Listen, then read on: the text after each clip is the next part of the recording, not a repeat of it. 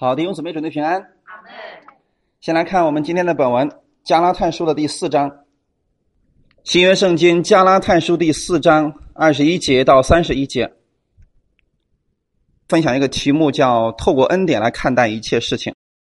好，我们一起先来读一下这节经文，《加拉太书》第四章二十一节：“你们这愿意在律法以下的人，请告诉我，你们岂没有听见律法吗？”因为律法上记着，亚伯拉罕有两个儿子，一个是使女生的，一个是自主之妇人生的。然而那使女所生的是按着血气生的，那自主之妇人所生的是凭着应许生的。这都是比方。那两个妇人就是两约，一约是出于西乃山，生子为奴。乃是下甲，这下甲二字是指着亚伯的七乃山，与现在的耶路撒冷同类，因耶路撒冷和他的儿女都是为奴的，但那在上的耶路撒冷是自主的，他是我们的母，因为经上记着，不怀孕不生养的你要欢乐，未曾经过产难的你要高声欢呼。因为没有丈夫的比有丈夫的儿女更多，弟兄们，我们是凭着应许做儿女，如同以撒一样。当时那按按着血气生的，逼迫了那按着圣灵生的，现在也是这样。然而经上是怎么说的呢？是说把使女和她儿子赶出去，因为使女的儿子。不可与自主妇人的儿子一同承受产业，弟兄们，这样看来，我们不是使女的儿女，乃是自主妇人的儿女了。阿门。好，先来一起做一个祷告。天父，我们特别感谢赞美你。这是新的一周开始的时候，愿你借着你的话语再一次的来更新我们，并借着你的话语来供应我们每一个人的需求。你知道我们现在每一个人心里所缺乏的部分，请你按时分粮给我们。借着你的话语，再次的帮助我们，使我们在生活当中认识耶稣基督你的恩典。天父，请你加给我们力量，让我们在这新的一周的时候能活出你的样式来。帮助以下的这段时间，圣灵亲亲自更新我们每一个人的心。奉主耶稣的名祷告，阿门。哈利路亚。好，我们今天分享的题目叫“透过恩典来看待一切事情”。其实人世间所有的事情啊，你在圣经上是可以找到答案的。就很多的事情，我们看起来好像挺熟悉的，这就相当于说《传道书》里面所说的：“说一代过去，一代又来，日光之下并没有新事。”就当我们看到这些的时候，我们知道说：“哦，其实人世间所有的事情都已经记载在了圣经当中。有些我们看不明白的。”或者我们觉得很委屈的事情，圣经上早已经记载过了。那我们今天要透过恩典来看待一切的事情。比如说，今天我们读到的加拉太书第四章里边提到了两个人，其中一个是撒拉，而另外一个就是夏甲。大家要知道，加拉太教会是一个非常特别的一个教会。使徒保罗建立了加拉太教会的时候，一开始他们是在恩典当中产生的。就是这群人全部接受的都是因信称义的真理。那么加拉太呢，属于今天的什么地方呢？就在土耳其的某一个地方，那个区域非常的大。保罗写下这个书信，我们要相信的是，这不是保罗自己的一个意思，圣经是神所漠视的。阿门。阿门。就是神绝对不会浪费他的漠视，把一些废话记在圣经当中。我们要知道，你手里拿的这本圣经是神的话语。至今为止，我们要告诉弟兄姐妹的是什么呢？是不是还有人在教导律法，教导人们去守十条诫命？可是保罗在这里对那些想在律法之下的人，对他们有一些教导。你看二十一节怎么说呢？你们这愿意在律法以下的，请告诉我，你们岂没有听见律法吗？那就证明今天保罗写这个书信的目的。是不希望他们继续活在律法之下，对吗？就是不希望他们继续活在旧约的十诫命之下活着，那个是非常惨的一件生活。那么今天有很多人说，我们必须教导律法，我们必须讲到讲这个十诫命，让人去守十诫命。所以保罗说，你们这愿意在律法以下的人，在这里的律法，其实主要指的还不是十诫命，而是摩西五经，就是旧旧约。我们现在圣经看到的前五卷书。是今天犹太人依然在守的一些东西，他们不仅仅守十条诫命啊，是创出立民啊，是这五卷书呢，他们都在守着，就是里边的东西，他们都要去做的啊。这就是我们经常所提到的摩西五经。亚伯拉罕有两个儿子，一个是使女生的，这个是按照什么生的呢？圣经上说是按着血气生的。那么弟兄姊妹，什么是血气呢？什么是血气呢？你看圣经当中提到了有属血气的，有属灵的，有属肉体的，有属灵的，对吧？什么是属血气的呢？凭着自己的意思，靠着自己的努力。你想想看，夏甲生了以实玛利的时候，靠的是什么？是不是自己的力量？那个是不是神所应许的？不是，那是人为的东西，对不对？就是萨拉他自己犯了一个错误，非得把自己的这个使女夏甲透过他来生一个儿子归给自己，这是不是人的努力？所以说这叫凭着血气。很多时候我们知道神要给我们一样东西的时候，我们放心不下。我们说主要我们必须做点什么，如果不做点什么，我不放心。看见时间都过去的差不多了，为什么还没有成就呢？我们得帮神做点什么。这是许多人今天说的是不是？甚至有人说什么？神做一部分，我们得做一部分。我们付上我们那一部分，神才能做他那一部分。是不是听过这样的教导？其实这样的教导都叫做律法式的教导。比如说，今天上帝是不是应许过了亚伯拉罕说：“我要赐给你一个儿子？”已经应许过了。可是他们左等右等，左等右等，就是没有看见。最后他们终于忍不住了，说：“不行，我们必须帮神做点事情。”结果呢，就透过夏甲。生了一个孩子叫伊什玛利，所以这里说一个是使女生的，是按着血气生的，名字叫伊什玛利。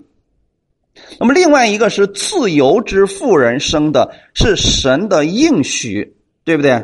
自主之妇人指的是不是撒拉？撒拉要生一个孩子，是不是神的应许？所以那个孩子叫什么名字？以撒，对不对？第二十四节，保罗告诉我们说了，这都是比方。两个妇人是什么？两个约，哪两个约？旧约的律法之约和新约的恩典之约，对不对？嗯，所以这是两个约啊。当亚伯拉罕居住在埃及的时候，他离开埃及的时候，法老赐给他许多的财宝，对不对？你可以把它称为是祝福吧。其中有一个祝福就是夏甲，夏甲不是突然冒出来的啊。亚伯拉罕去了埃及啊，骗人家这个法老说什么？这是我妹子。结果呢，神阻止了这件事情吧。最后呢，法老给了他很多的财物，也赐给他一个仆女，他的名字就叫夏甲。所以他后来回这个迦南地的时候，就顺便把夏甲一块儿给带回去了。带回去之后呢，萨拉无法怀孕，所以萨拉跟亚伯拉罕说。你给我的使女同房吧，这个是创世纪的十六章第二节的内容。撒兰对亚伯兰说：“耶和华使我不能生育，求你和我的使女同房，或者我可以因他得孩子。”这个原文当中指的是得孩子是因他必建立。亚伯兰听从了撒来的话。你说这个时候撒拉的信仰正确不正确？他认为是什么呢？耶和华使我不能生育。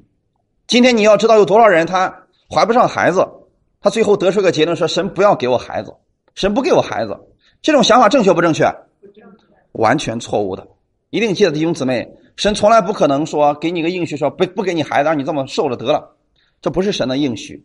神的应许是让我们成为多结果子的葡萄树。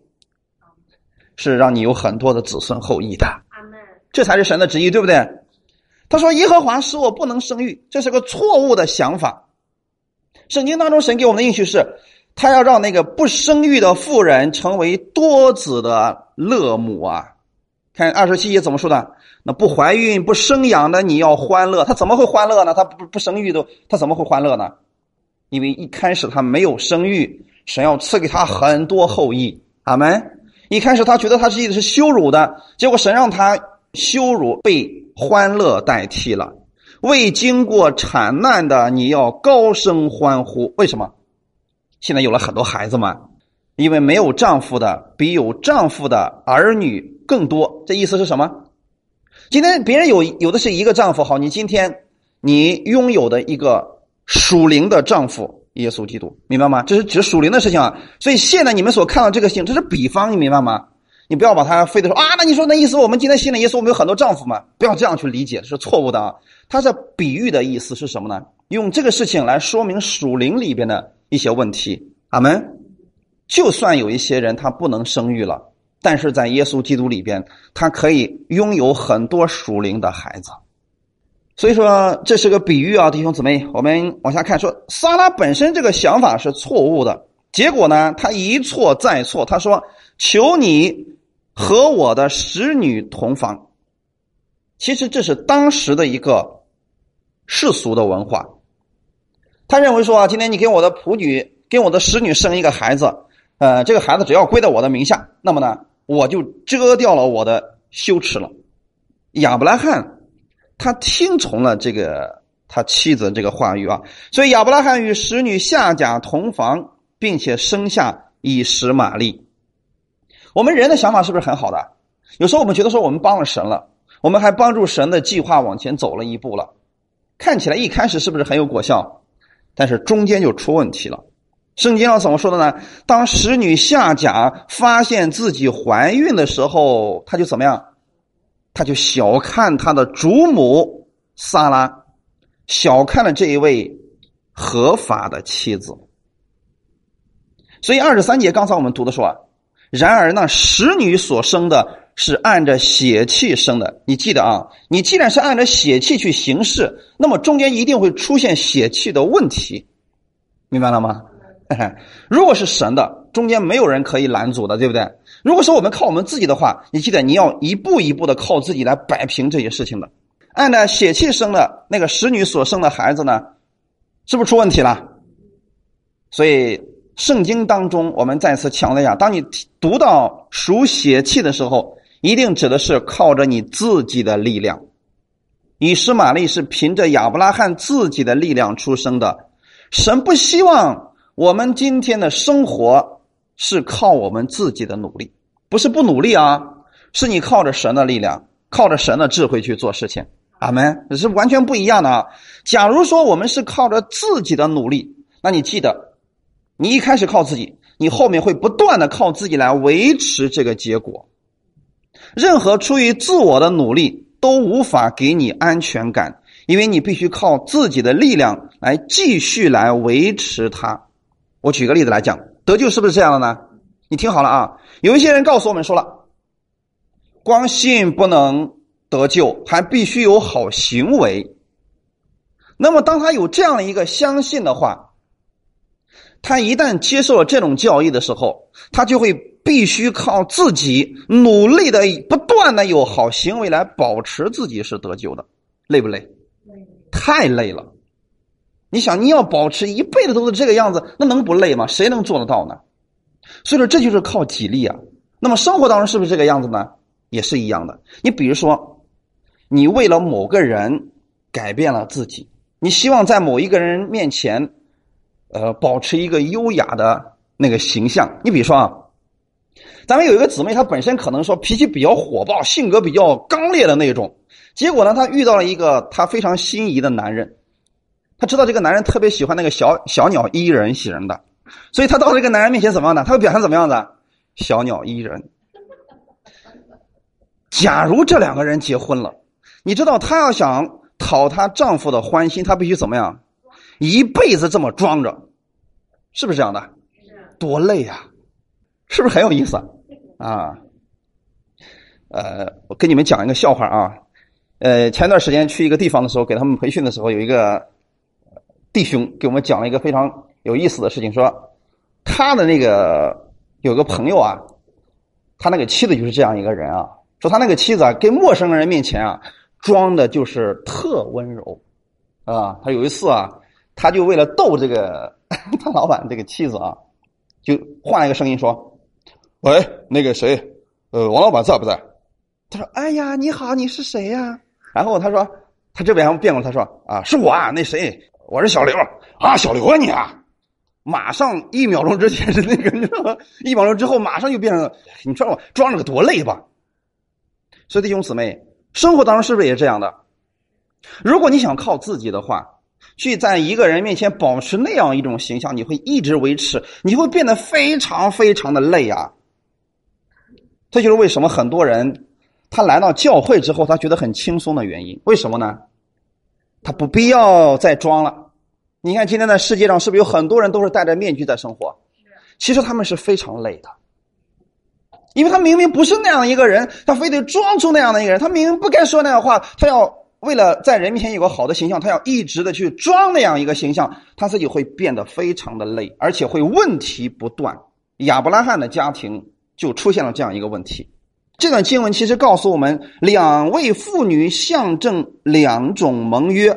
撒拉象征的是恩典之约，她是亚伯拉罕合法的妻子。那换句话来讲，那夏甲就是不合法的妻子，她只是一个使女，对不对？换句话来讲，这个使女本来不应该进来的，结果怎么样？谁给她引进来的？没错，大家再想想，这是两个约啊。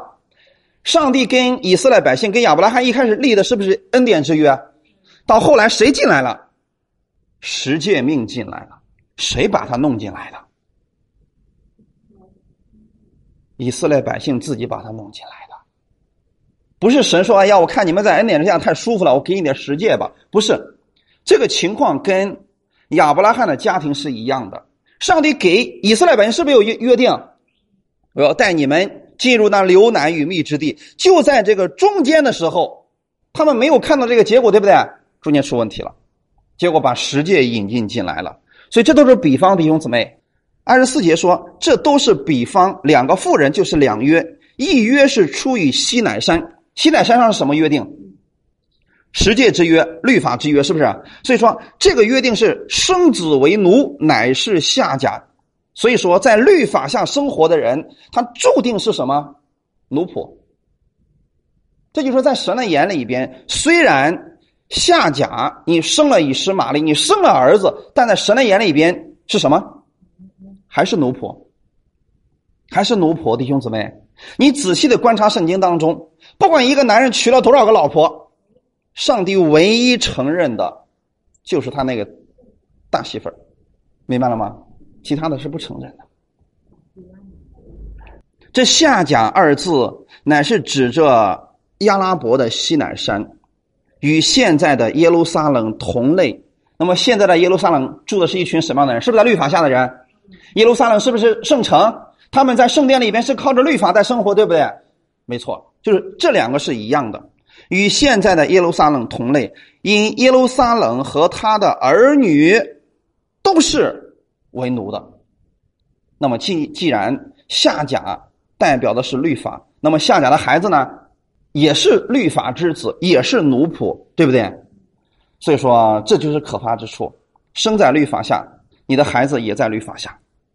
你领受了律法，你给出去就是律法；你自己受捆绑，你给别人也捆绑；你自己被定罪，你也去定罪别人，是不是律法下的生活态度？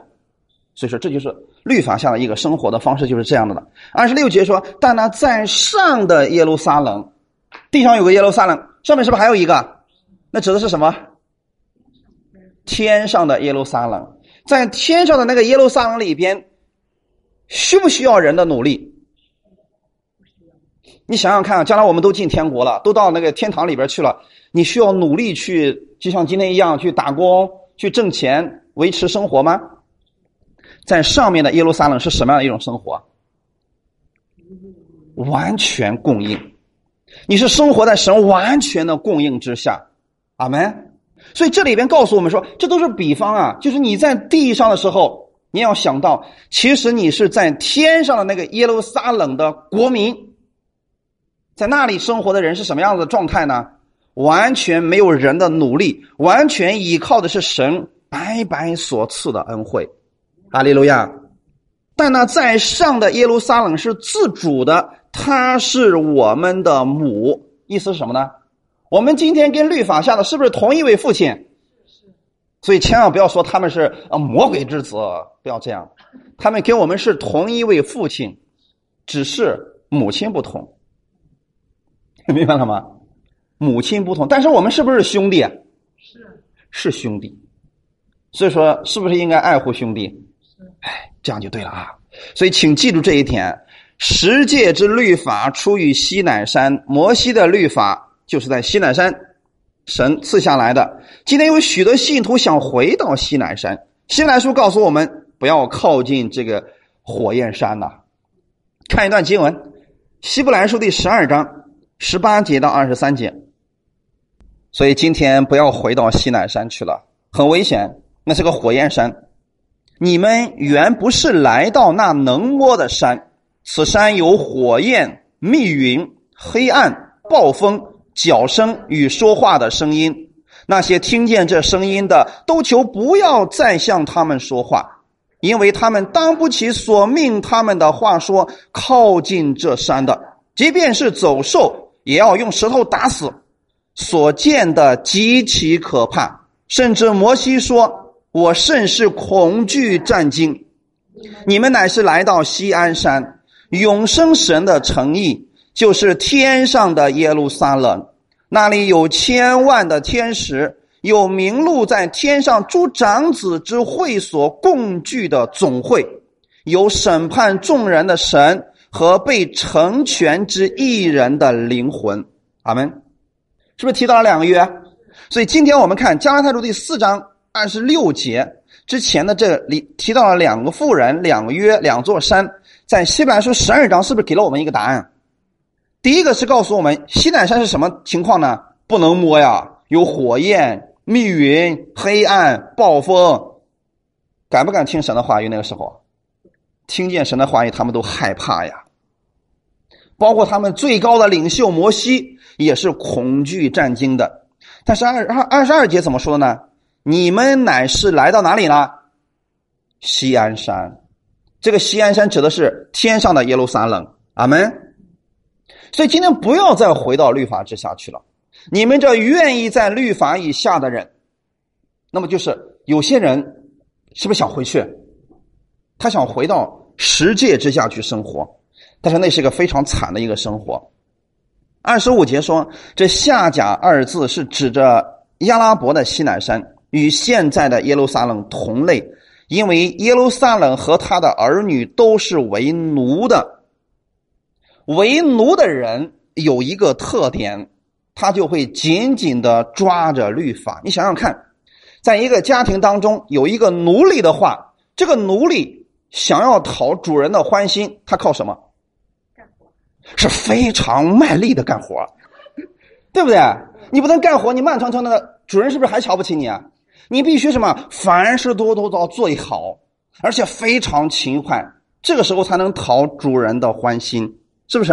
所以你看，今天那些教导你说啊，你必须这个样子，然后呢，呃，神才能喜悦你的人，他是奴隶。很多时候我们听到最多的是这样一个话语啊，就是说，如果你不读经，你不祷告，神是不会再搭理你的，神是不会再听你的祷告的。结果这样的东西教导多了以后，人还愿意读经吗？但是，当他不读的时候，心里会怎么样？他会自责，会内疚，对不对？还说：“哎呀，你看我今天没读经，我还是个基督徒呢。”我今天也告诉大家的是什么呢？天上的耶路撒冷，他的儿女是怎么样看这件事情的？请听好了，结论是什么呢？就算你不读经，你也不要感到内疚。啊，这样一听，你们是不是挺高兴的？但是。你们会感到饥饿，理解了吗？你说今天我们读经是不是属灵的粮食？今天很多人都明白这个道理吧？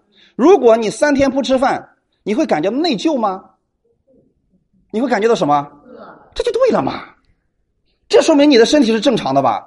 你别三天没吃饭，你说哎呀，我好内疚呀，我好自责呀，我竟然没吃饭啊！不应该是这个样子的吧？你感觉到哇，我好饿呀，那么给你食物的时候怎么办？所以你赶紧吃嘛。所以我们读圣经，我们跟神亲近、祷告，应该是这样一种生活态度。这是在新约恩典之下的人应当有的一种方式。阿门。那么这种情况下，你都知道说，哦呀，一天没吃东西了，所以你你说好久没读圣经，突然读圣经，哎呀，太棒了！你感觉到有一种吃饱的感觉。哈利路亚，聚会是不是也是这样的？哎，好久没聚会，还觉得心里边少点什么，但不是内疚，是饥饿。明白了吗？好，这是两种不同的生活啊。所以为奴的人，他就是紧紧的抓着旧约律法，靠的是自己的这个行为。所以为奴的，他的生活注定是活在贫穷、疾病还有忧郁的咒诅之下，他没有办法得着基业和丰盛的祝福。因为通常的时候，他看的都是自己的行为如何。一旦自己的行为不够好的时候，他会觉得说：“哇，我的主人不喜欢我了。”是不是这样的？奴隶是不是这个样子的？因为他是奴隶。如果你坚持要活在律法之下，就算你是犹太人，以实玛利的后人也一样，你一定是这样一种生活，常常是自责、内疚、定罪，你也不敢相信神的恩典会白白临到你身上，这就是为奴的一种生活方式。那么有人说了，在今天呢，早都没有那个什么以实玛利了，我们会不会在这种之下生活呢？也会，就算你已经信了耶稣了，你仍然会活在各样的捆绑之下，靠着自己努力去讨好神的，你就是在为奴之下生活，你就是在捆绑之下，你实际上就是把自己拉回去了，让下家来对待你，是不是这样的？他会按照律法来对待你的，但是呢，在上的耶路撒冷是自主的，恩典是自主的。阿门！你会发现，萨拉的女儿如何？首先，萨拉是一个什么样的形象呢？漂亮不漂亮？漂亮。哎，这不就得了吗？然后呢，她不但是漂亮，而且是怎么样的？年龄很大的时候还很漂亮，没说错吧？所以恩典之下的人是这个样子的。他不单是今天喜乐，你会发现他信主很多年，他还是喜乐的。这是生活的不同，因为他的母亲不一样。明白了吗？母亲不一样啊，所以什么样的母亲又教导出什么样的儿子来？嗯，这个与为奴的相比完全不一样。一个是恐惧战丁，每天战战兢兢的活着；而另外一个是非常自由的活着，喜乐的活着。因为一个是奴仆，一个是儿子。创世纪的十六章第四节里边告诉我们说，亚伯兰与夏甲同房，夏甲就怀了孕。他见自己有孕，就小看他的主母，终于出问题了吧？你一定记得，世上的人在靠自己，就一定会出问题，百分之百会出问题，只是问题什么时候出现而已。我们要再重复一次：夏甲象征的是律法，撒拉象征的是恩典。当人靠着律法开始有一点果效的时候，他就开始自夸，就开始骄傲。但是律法并非一无是处，曾经有一段时期，无论是现实的生活还是看到的果效，律法都是非常管用的。而那个时候，恩典仿佛变成了一位仆人，没什么用了，扔一边去了。这个日期是从什么时候开始的呢？从十诫命进入，直到耶稣基督那段时间，律法是有作用的。就像我们今天来讲。你说亚伯拉罕还有他的妻子萨拉一开始等候等候等候，怎么也看不到神所赐给他那个孩子的来到，对不对？所以中间是不是他们突然想了个主意，说我们把夏甲引进进来，是不是直接引进进来了？在那个时候，夏甲怀孕了，对亚伯拉罕还有萨拉是不是个好事情？是，绝对是好事情啊！你想想看，终于呢，我的努力有果效了呀！你看是不是？要不是这样，神那个孩子一直不来，你说我们等我们俩死了怎么办？那时候我们还没什么指望了，所以趁着现在还能做的时候，什么赶紧生一个吧。结果呢，他一看呀，你看我这个方法多管用啊！哎，夏甲已经怀孕了呀，所以亚伯拉罕、夏甲还有撒拉，三个人都怎么样？都非常高兴。这就是为什么今天有很多人他依然愿意活在律法下的原因。有没有一点果效呢？有，他不是一点果效都没有，他也是有一点果效。但是人们看着这点果效说：“哎呀，太好了！你看这个别恩典管用吗？”因为那个时候恩典有没有？没有，还不知道在哪儿待着呢，还没出来呢。所以在律法那个时候是不是有作用了？他对亚伯拉罕是一种安慰。但是后来你会发现，毕竟是靠自己的努力的，所以当夏甲这个肚子可能越来越大的时候，这个家伙怎么骄傲也就越来越多了。所以人越明白律法，人的骄傲越大，人的自义也就越大。你看啊，在后来的时候，是不是他越来看不起自己的主母了？所以他这个主母都受不了他了，最后呢就把他给赶出去了。赶出去之后，在旷野的时候，神遇见了他。我们一起来看一下这段经文，《创世纪》的十六章七到九节，非常有意思啊！《创世纪》十六章七到九节的内容。创世纪十六章七到九节，耶和华的使者在旷野舒尔路上的水泉旁遇见他，对他说：“撒来的使女夏甲，你从哪里来？要往哪里去？”夏甲说：“我从我的主母撒来面前逃出来。”耶和华的使者对他说：“你回到你主母那里，伏在他手下。”阿门。弟兄姊妹，你说把律法赶出去好不好？好啊，今天我们都知道说不应该活在律法之下，应该活在恩典之下。可那个时候，撒拉已经把夏甲给赶出去了，为什么神又让他回来呢？让他走不好吗？一开始，神给亚伯拉罕，呃，犹太人立了一个约定，说我要把你们带入那流奶与蜜迦南地，对不对？后来的时候，他们太过于骄傲了，想靠自己的努力。去获取神的这个恩典的时候，是不是把十诫偷偷引进进来了？引进进来之后，是不是当时以色列百姓都哭了？说这怎么遵守得了？是不是遵守不了了？那个时候，神为什么不把十诫拿走呢？拿走不就没事了吗？你们知错了吧？百姓说：“我知错了。”好，那拿走不就行了吗？为什么一直持续了一千五百多年呢？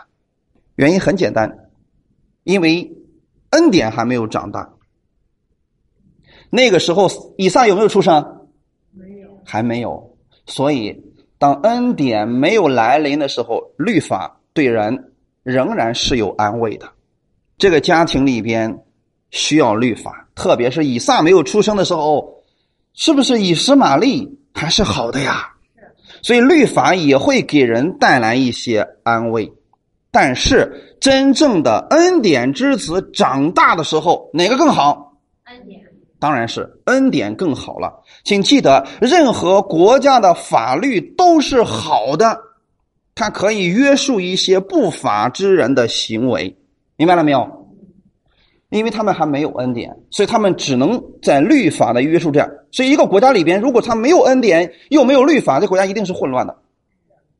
但是世界上的人，他一定得靠着法律来维护这个世界暂时的和平。明白了没有？这就是我们所讲的，为什么神不让这个夏甲直接要出去，别再回来了？不，这个家里面目前还是需要他的。就像今天世界上的，是不是每一个国家都需要法律的？因为没有法律，人就会为所欲为了，这就很危险了。所以这个是情况来讲，是不是律法是好的？但是当人明白恩典之后，也就是恩典之子长大以后，他是从心里边彻底的解决了人罪的问题。哈利路亚。你想想看，今天我们明白了耶稣基督之后，每一个人心里面都被耶稣的爱充满了，任何一个国家的法律都显得是不是变得很小了？因为我们心里边如果充满了爱，圣经上说什么呢？爱是不加害于人的，爱是舍己，是为了别人得益处。格林多前书十三章是不是说的很多了？爱是不求自己的利益，只求别人的益处。爱是不什么不什么不什么不什么，是不是说的很多？你想想看，任何一个国家里边有了这样的一群人，他还需要律法吗？当然了，因为今天很多的国家的人他还不明白这个至尊的爱的律法，所以需不需要这样的律法？需要，必须得有。而且呢，我们也需要尊重这样的律法，对不对？因为他也是我们的兄弟。哈利路亚，也是我们的兄弟，他要他要怎么样？确实是要约束一些不法之人的。但是一个人真正明白耶稣基督的恩典之后，他不可能成为不法之人，除非他根本就不明白神的恩典。以实玛利的存在，在恩典之子未来之前是好的，可以给亚伯拉罕带来一些安慰。换句话来讲，耶稣基督的恩典没来之前，律法的作用还是有的，也会有一些荣光发出的。阿门。这就是为什么今天很多人。看到说那些在十界之下的教会也有神迹呀，也会出现一些圣灵的工作呀，这个对不对？完全正确啊！但是你们再仔细看一下，他们的教会当中出现的神迹，出现的这个圣灵的工作是多还是少？非常的少。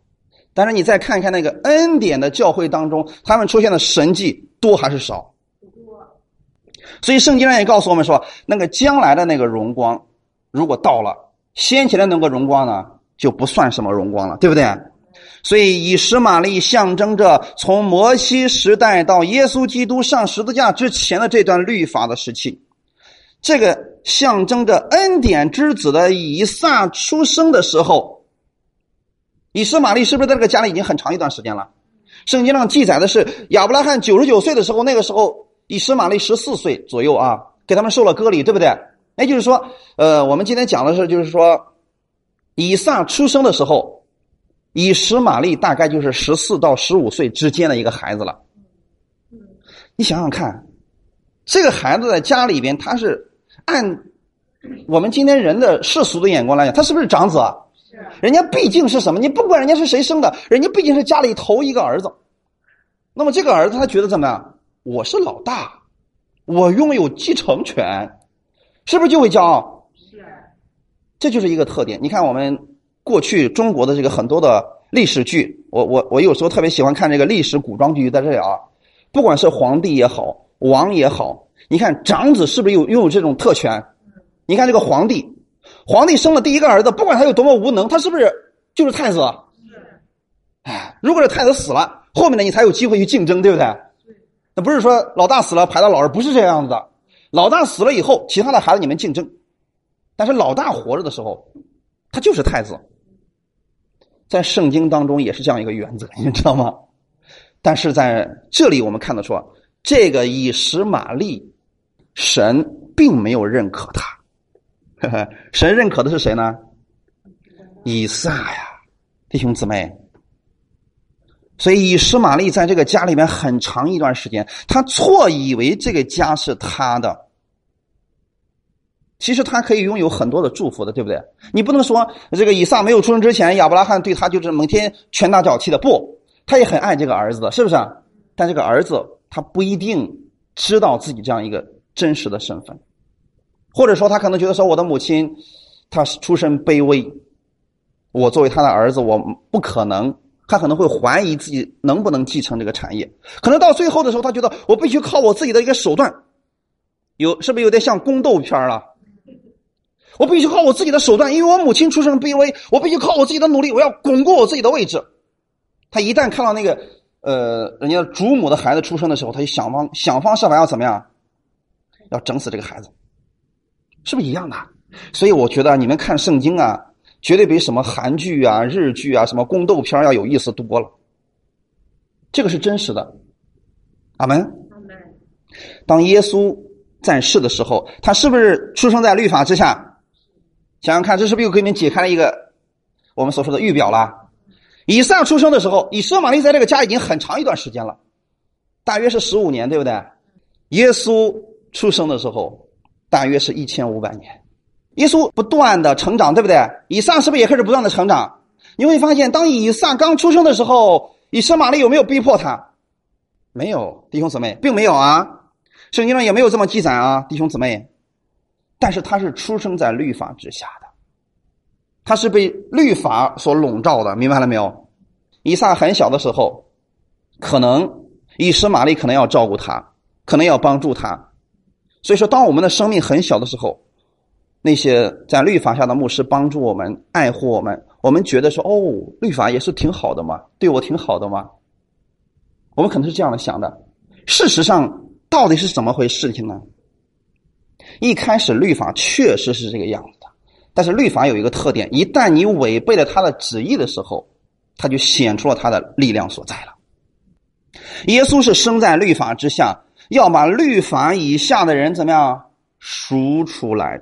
所以在一千五百年左右这个时间之内，犹太人都处在律法之下。从摩西时代的西乃山，一直到耶稣基督上十字架的时候，耶稣上了十字架以后，那个时候，律法被耶稣成全了。耶稣在十字架上成全了律法，这是不是好事情？他成全了律法是个好事情，事情也确实这样发生了。但是在这之前，我们要知道。以实玛利，当他有了一点小成绩的时候，他就小看了他的主母。这正是律法的可怕之处。一千五百年之下，法利赛人和文士、撒都该人这些人，是不是靠着律法也把教会管理的是井井有条？当耶稣突然来的时候，跟他们讲的不一样了。这个时候，谁开始逼迫谁？没错。律法开始用自己过去的老传统成绩开始逼迫耶稣基督，明白了吗？事实是不是这个样子的？哎，过去是这个样子，现在也是这个样子。所以说，律法呢，正好能够把人的骄傲、自义啊，都给显明出来。加拉太书第四章二十九节说：“当时呢，按着血气生的。”逼迫了那按着圣灵生的，现在也是这样。为什么属血气的要逼迫属灵的呢？换句话来讲，为什么属律法的要逼迫属恩典的呢？那你们想一下，从什么时候开始逼迫的呢？从源头开始找，《创世纪》实际上是很多事情的一个源头。你再想一下，以实玛利，或者说夏甲。什么时候开始逼迫以撒的？不是怀孕的时候，那个时候以撒在还还没出生，他怎么逼迫他？不，不是那个，不是逼迫。你想想看啊，他小看自己的主母，最后谁得胜了？那个时候不是逼迫，那时候不是属律法的逼迫，属恩典的啊，是属恩典的，直接把他给赶出去了。什么时候开始逼迫的呢？看一段经文，《创世纪》二十一章。八到十节，很重要的内容，所以给你们解开很有意思啊。嗯你把这个明白了之后呢，生活当中很多的问题就自然而然的就解开了。创世纪二十一章八到十节，知道了吧？好，我们一起来读一下：孩子见长就断了奶，以撒断奶的日子，亚伯拉罕设摆丰盛的筵席。当时，萨拉看见埃及人夏甲给亚伯拉罕所生的儿子嬉笑，就对亚伯拉罕说：“你把这使女和他儿子赶出去，因为这使女的儿子不可与我的儿子以撒一同承受产业。”阿门。找到答案了没有？什么时候开始逼迫的？第八节，一起再读一下。孩子见长就断了奶，以撒断奶的日子，亚伯拉罕设摆丰盛的筵席。律法的什么时候开始逼迫属恩典的？恩典断奶的日子，那个日子，律法的开始逼迫他了。这是一个很重要的内容啊，一定要记得啊！处在律法下的人。他并不是一开始就逼迫属恩典的人。断奶代表着什么？有分辨力了，阿门。在你没有分辨力的时候，他不搭理你的，随便你。但是当你有分辨力的时候，你会发现问题开始出现了。今天的这个教会当中，是不是也是这个问题？今天我们接受了恩典了，你有了分辨力了。突然有一天，你告诉牧师说：“牧师啊，这个好像不是这个样子。耶稣已经为我们成全了一法。”牧师说：“啊，你从哪里听的？你听的是不是异端的东西啊？我看你就像异端，是不是开始逼迫了？但是在这之前，你分不清楚谁对谁错，怎么律法呢？他完全不知道。呃，牧师是啥就是啥，他会不会逼迫你？不会。当你有分辨力的时候，他才开始逼迫你；当你开始反驳他的时候，他开始逼迫你。所以这就是为什么很多人说，我过去很好的朋友，突然因为我跟他讲恩典，他开始跟我变脸，他开始远离我，最后说我是异端，定罪我，甚至说他不惜用谎言来诋毁我。为什么会这个样子呢？因为你已经断奶了，知道了吗？所以这是个好事情，因为你已经断奶了。没有断奶，就是代表你没有分辨力，什么对的错的。牧师说：“哦，对，他说错的。”你说好，那我就听你的好。会不会再逼迫你了？不会。所以以撒一开始没有断奶之前，以实玛利包括夏家不逼迫他，等他断奶的时候，有了分辨力的时候，开始逼迫他了。看一段经文，《希伯来书》的第五章十三节。希伯来书的第五章十三节，一起来读一下：凡只能吃奶的，都不熟练仁义的道理，因为他是婴孩。好门。好，我们读到这里，他是什么？婴孩只能吃什么？没错，所以吃奶的基督徒，他就是婴孩。有没有分辨力？没有。对于一个刚出生不到一岁的孩子，你是不是给他什么他就吃什么？你给他羊奶，他喝羊奶；你给他牛奶，他喝牛奶；你给他人奶，他喝人奶，是不是啊？你要随便给他弄点尿，他会不会喝下去啊？会。别说他有什么分辨力，这就是小孩子，对不对？这个孩子的成长，他的生命都在回谁的手里边？他母亲的手里边，对不对？你给他什么，他就吃什么嘛。所以这样的孩子叫做属灵的婴孩。属灵的婴孩是完全没有一点分辨力啊，因为他是婴孩啊。你给什么他就吃什么，所以基督徒一开始是不是这个样子的？哎呀，别人给你什么你就相信什么，是不是很简单？我们觉得说呀，信仰其实好简单呀，我们信就得救了嘛。我们一开始说哇，这个主真好，因为没有分辨力嘛，也不知道什么律法，那亚伯拉罕、这个撒拉、夏甲这些东西我都不知道，我就知道信耶稣好。这就是没有分辨力的婴孩但是随着年龄，是不是他开始逐渐有了分辨力了？这个跟我们现实的年龄和信主时间长短是没有关系的。你不能说这个人都信主五十年了，他一定是个很老的成长的基督徒吧？不一定。有的人信了一辈子，他都是一个婴孩基督徒。就是别人告诉他信耶稣进天国，他说是。哎，别人告诉他什么呢？今天如果你行为不好，神就击打你，他说是。什么样的基督徒？婴孩的，所以这个跟我们自身的年龄和信主时间长短是没有关系的，跟什么有关系？跟明白神的真理有关系。他们为什么是婴孩呢？因为后面说的很清楚嘛，他不熟练仁义的道理啊。什么是仁义的道理呢？原文当中用的是另外一个词，叫公义的道理。换句话来讲。他们不明白耶稣基督的义到底是什么，所以他们只能吃奶，只能喝奶，还没有断奶啊！弟兄姊妹，我们听见有很多有名的牧师说，教会里面我们要讲神的公义，啊，讲的还挺严肃的，是不是要讲神的公义？没错，一定要讲神的公义的。如果不明白神的公义，我们都是婴孩呀。但是他们认为神的公义是什么呢？就是审判。就是刑法，你们要听着。如果不听神的话语，不聚会，不读经，不祷告，你等着神收拾你吧。因为神是公义的神哦，是这样讲神的公义的吗？这叫审判。如果你不听话，就等着神降灾祸在你的身上吧。他们以为自己在讲的是公义的道理，其实是他们不明白什么是公义的道理。我们的义从哪里来的？是耶稣基督他在十字架上成就的义，今天披在了我们的身上，所以这是我们需要常常熟练的一个事情，就是你拥有耶稣基督的义，这是不是公义？这是他我们要明白的一个事情啊。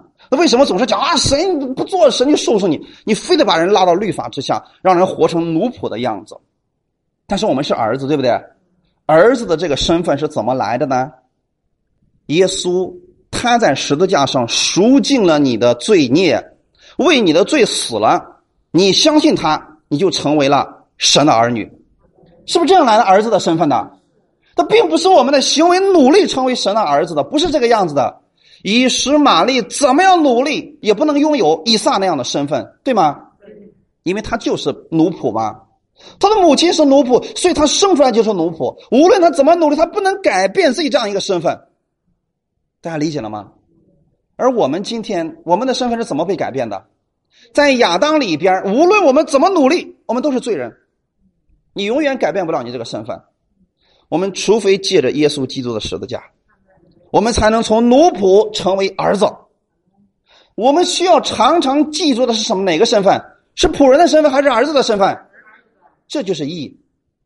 哈利路亚！这个义不是你努力得来的，是耶稣基督白白赐给你的。所以我们要记住是因着耶稣基督，今天我们拥有耶稣的义，在基督里我拥有神的义。哈利路亚！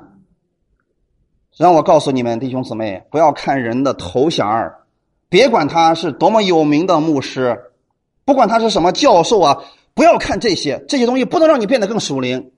你必须要明白意义的道理。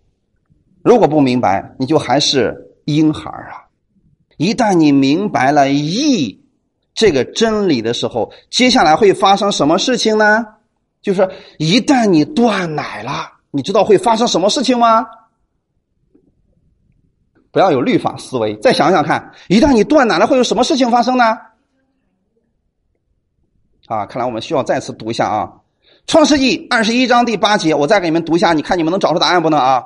孩子见长就断了奶，以撒断奶的日子，亚伯拉罕设摆丰盛的筵席。当你断奶的时候，有什么事情发生了？丰盛的宴席。哈利路亚。为什么要想到说，哎呀，逼迫开始了？我一断奶，逼迫就开始了。不要这样想。这个事情虽然也有，但是有一个更大的事情，就是当你断奶的日子，神就像亚伯拉罕一样，为你设摆丰盛的宴席，因为你可以品尝了，你可以享受这个了。但如果你是孩子呢，你享受不了，你明白吗？一岁以下的孩子，就算你家里有各种山珍海味，他能不能吃？你给他吃会有什么后果？会出人命的，对不对？但是，一旦他断奶了，是不是孩子就可以品尝了？弟兄姊妹，所以要断奶，要明白耶稣基督意义的道理啊！当你明白的时候，丰盛的恩典，神已经为你预备了。一旦你明白了耶稣基督的意，你就会看到神为你摆设了丰盛的筵席，就像亚伯拉罕为以撒断奶的时候所做的一样。但是律法下的人看不到的，律法下的人信主已经很多年，却没有得着这个，他们看不见。我刚才问过你们说，为什么属律法的要逼迫属恩典的呢？属血气的要逼迫属灵的呢？因为很简单。他在你断奶的日子才逼迫你，是两件事情同时发生了，是不是？一个是神为你预备了丰盛的恩典，另外一个是逼迫也开始了。他为什么逼迫你呢？两个字儿，嫉妒。实际上是嫉妒啊！你想想看，当我们今天在了恩典之下的时候，我们常常怎么样宣告的？我在恩典之下，我是神所爱的。我拥有耶稣基督的意义，基督丰盛的恩典在我身上。我是承受基业的人。你总是要提到祝福，对不对？律法先生说：“凭什么？你做了什么？你要这么说，对不对？”他们嫉妒你们，因为你们已经断奶了，你已经知道了义的道理，你已经拥有了分辨力，你可以去品尝天父为你预备了好东西了。你的名字叫以撒，意思就是欢笑者。你是天父的欢笑，你是天父的爱子，天父非常的爱你，哈利路亚！现在对你身边的人说，你是天父的欢笑，哈利路亚！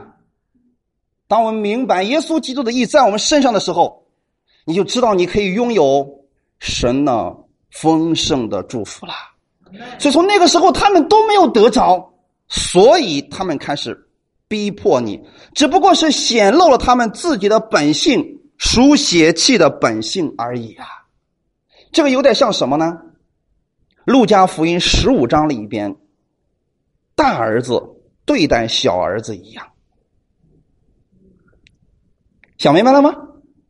小儿子挥霍了所有的一切，等他再次回家的时候，父亲竟然接纳他，为他摆设了丰盛的筵席。而大儿子怎么样呢？一听说这个败家子儿竟然坐在那个地方吃我想吃的东西的时候，他是怎么做的？第一，他非常嫉妒他的这个弟弟，对不对？第二，他也埋怨他的父亲。所以在律法下的人就会是这个特点，他会非常嫉妒那个属恩典的。凭什么你们总是得到那么多的祝福？哼！第二，他也常常埋怨神，为什么不给我？为什么总是这个样子对待我？所以在律法下的那人，你会经常说说。天父啊，你到底要我做什么，你才肯祝福我，你才肯医治我？现在有人说了，你才肯放过我呀？听过这样的祷告吧？是不是很有意思？那么天父是这样一个心思吗？不是，只是因为他们还没有断奶，或者说他们是下甲的儿子，所以他们一直在靠着自己的努力来获取神的祝福，对不对？但我们不一样。因为我们是儿子，是耶稣基督的血赦免了我们所有的罪，因着他的死，我们被称义了。他死而复活，让我们被称义了，对不对？因着这个身份，今天天父为我们摆设了丰盛的筵席，所以我们知道天父是爱我们的。这就是为什么今天我们说了，在恩典之下，当我们说了我们奉耶稣基督的名祝福你的时候，祝福就临到你身上了。我说奉耶稣基督的名医治你的时候，这个人突然得医治了，而他们说什么骗子，不可能的，你们一定是在做假见证。知道为什么他会诋毁你吗？他说我当牧师这么多年，我从来就没有看见过这样的事情发生。只是人不愿意把这个讲出来，因为讲出来就伤了他们的心。过去有一个姊妹说什么呢？她问我说：“他说。”人家说你问我问你一件事情，你要如实的回答我。他说：“你真的看见过上帝医治好了一个病人吗？或者说，在你的祷告之下，你真的看到病人得医治吗？”我说：“这个事情我已经见到很多了。”我说：“你听听我过去的讲道录音，你就应该知道，里面有许多的见证都是我们教会的。”他身体上实是个抑郁症，你知道吗？就是晚上睡不好觉。这个是不是对我们来说很容易啊？太容易了，是不是？我们觉得不是什么问题啊。他去了很多的教会，那个教会都是几千人的教会。他问那个牧师说：“牧师，我有抑郁症，你能为我祷告让我得医治吗？”那牧师说什么呢？我服侍神这么多年，我从来就没有见过我祷告就可以得医治的。他问了好几个教会的牧师，牧师都这么说的。最后他就问我，他说：“你真的确定吗？”可惜不可惜？所以今天在律法之下活着是何等的可惜啊！他们看不见神已经改变了他们的身份，还在靠着自己的努力拼命的获取天赋的喜悦，而我们其实早已经成为了儿子了。这个身份不是我们努力改变的，是因着耶稣，我们的身份已经被改变了。当你断奶的时候，就是你明白了耶稣基督的义就是你的义的时候，那个时候你就已经处在了神那丰盛的宴席之中了。哈利路亚！这就是为什么我们常常要提及耶稣基督的恩典。他们受不了，说不要给我讲恩典。为什么总是讲恩典？他们受不了这个。你总是要提到神的医治是非常轻松的，他们受不了，因为他们看不见。他们也没有经历过，你总是说天国所有的祝福都是我的，他们受不了。说我努力一辈子，我还不敢说那天国一切祝福都是我的。你竟然说是你的，他不敢，所以开始逼迫你说你信错了，你有问题，你是属地的，那又怎么样呢？天父是这样爱我们的，哈利路亚。以实玛利和以撒拥有同一位父亲，请记得攻击我们的人。不是不信的，恰恰是我们那一位同父异母的兄弟，明白了吗？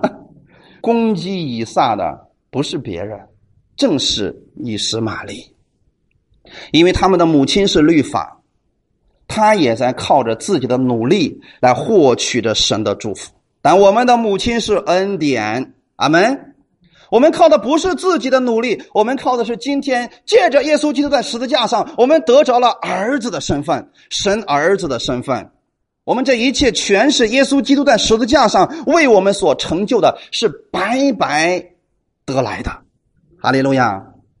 所以在律法下的那些人总是向我们丢石头，这个石头就是律法吗？他总是向我们丢律法。所以你看，在律法下那群百姓，动不动就拿石头砸死人。总是要丢石头给人，总是要定罪于人，总是要毁谤人，总是要打死人，丢律法。知道为什么丢律法吗？他希望我们跟他们一样，这才叫公平。我们跟他们一样，都去努力、努力、努力获取神的祝福，他们是不是就高兴了？但是他们努力了很多年，我们今天突然说我不用努力，神也是这样爱我的，他当然心里不平衡了。但是这就叫做恩典，是不是？什么是恩典呢？做工的得工价不叫恩典，那是该得的；唯有不做工的，今天神说我白白赐给你了，这就是恩典。我们今天是这样得着这样的祝福的，哈利路亚。所以我们是恩典之子，我们是承受产业的后裔，我们不会逼迫他们。相反的情况总是这样出现，就是属律法呢要逼迫属恩典的，属恩典呢有个特点，总是祝福别人。所以你看，耶稣是是不是这样教导我们的？要为那逼迫你们的祷告啊！你们的仇敌，你要为他们祝福，只要祝福，不要咒诅，是不是这样的？这就是恩典之子的样式啊！在我们的心里边，我们知道神的意在我们的身上，耶稣基督的意义在我们的身上，我们知道我们是在丰盛的祝福里边，阿门。所以这个时候，你就祝福你的仇敌好了。因为你太有福了，你已经不必要跟他们去计计较什么了，对不对？比如说今天你想想看，亚伯拉罕为以撒断奶的时候大摆筵席啊，这个时候你心里不是不是特别高兴？哎，父亲为了我摆了这么丰盛的筵席，如果在门口遇见了你的仇敌，说请进来一块享受吧，这是不是我们应该有的样式？啊？是因为本身就不是你掏钱，不是你努力得来的，所以这是你的父亲为你预备的吧？所以你可以对你的仇敌说：“跟我一起进来，享受我父为我所预备的吧。”这个时候，你的仇敌心里边他会觉得羞愧的。这就是圣经上所说的，你就相当于说把炭火堆在他的头上是一样的。但是记得，恩典之子的特点是祝福，祝福，而不是咒诅。阿门。所以我们要认识这公义的道理，认识耶稣基督的恩典，透过这个恩典去看待一切的事情。现在明白了吗？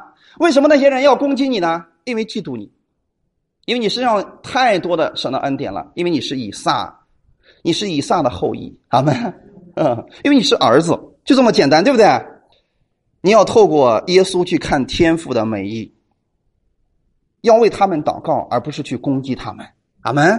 然后让他们跟我们一起来享受天赋这样的大宴席。明白恩典的人，我们要怎么做呢？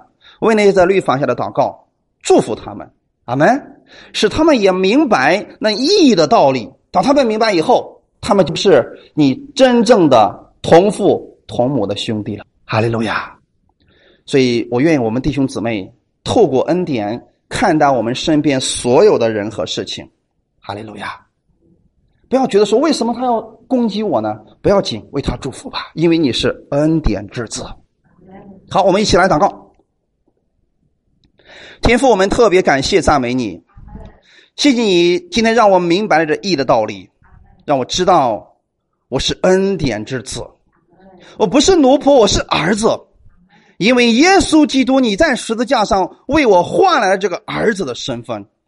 今天我不再是靠着我自己的努力来获取天赋的喜悦，因为你已经喜悦我了。因着耶稣，你完全的喜悦我了。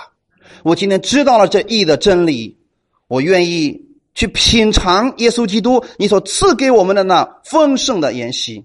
我也愿意把这样的筵席，把这样的好消息告诉给我身边的人，让他们也明白耶稣基督的义，让他们明白这天赋的美意。